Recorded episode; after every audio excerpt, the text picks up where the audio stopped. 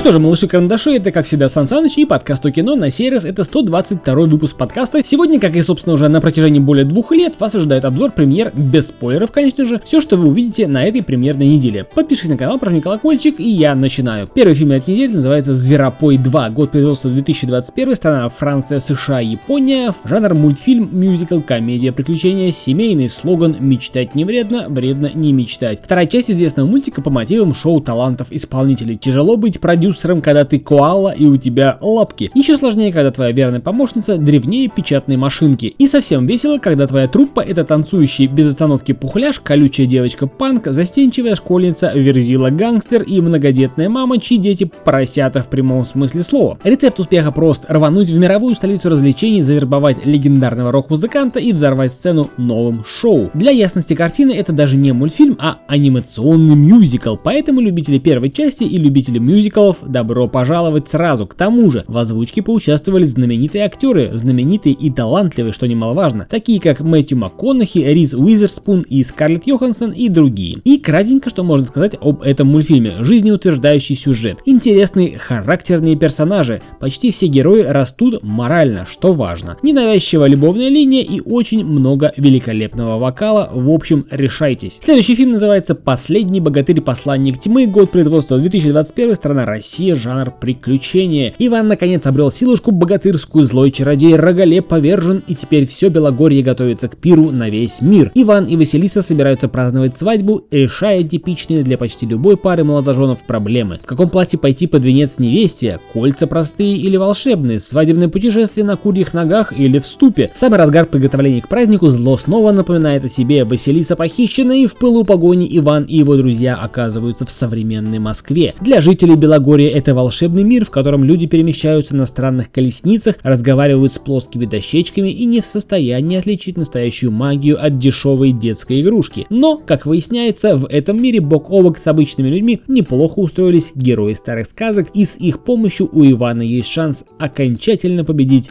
древнюю тьму. Первая часть, да и вторая уже давно вышли, могли ознакомиться, третья, предполагаю, не должна им уступать. Премьера в России 23 декабря 2021 года. Единственный момент, который меня смущает и напрягает одновременно, так это почему Disney Studios выпускает этот фильм. Мы что же сами не в состоянии свой фольклор додумать, доработать, дофантазировать и экранизировать? Такой вот у меня вопрос, а к фильму претензий нет, думаю, можно посмотреть, если понравились первые две части. Следующий фильм называется «Мой папа не подарок, Россия», жанр комедия семейный, год производства 2021, в премьеру выходит 23 декабря 2021 года. Макс никогда в жизни так не ждал Нового года, Косплей-фестиваль геймеров, приз лучшего игрока, но вдруг на его пути возникает дерзкая девчонка Венера и ее суровая мама полицейский. Однако Макса не остановить, он все сделает, чтобы оказаться на косплее. Выиграет гонку на супердронах и обезвредит таинственного злодея, провернет ограбление и спасет отца от банкротства. И ничего бы этого не произошло, если бы не изобретение его папы. Фантастический и фантастически смышленый дрон с повадками милого зверька. Не хочу много говорить, но это российская комедия, а значит будет будет туповато. Но если кто-нибудь посмотрит этот фильм, напиши в комментариях обязательно. Следующий фильм называется «Триумф», год производства 2020, страна Франция, жанр драма-комедия. Неудачливый актер Этьен берется за создание театральной труппы из сомнительного вида заключенных. Вместе им предстоит поставить знаменитую пьесу Самуэля Беккета в ожидании Годо. У Этьена есть всего полгода, чтобы сделать из отъявленных маргиналов настоящих артистов, а самому стать режиссером. Удастся ли это Этьену? Фильм про второй шанс шанс, на исправление, кто его достоин и как его получить. Фильм доступен уже в формате диску друга,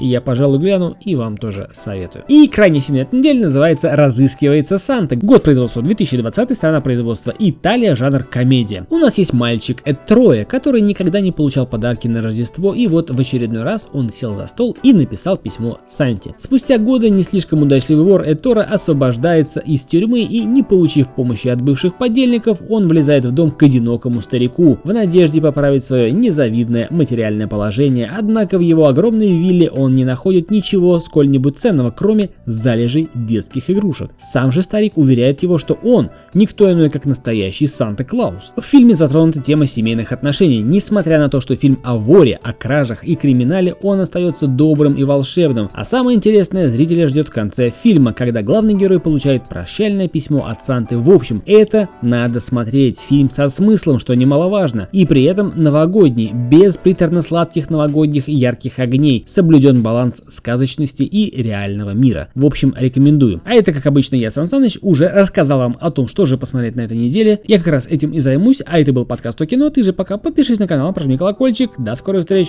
Пока.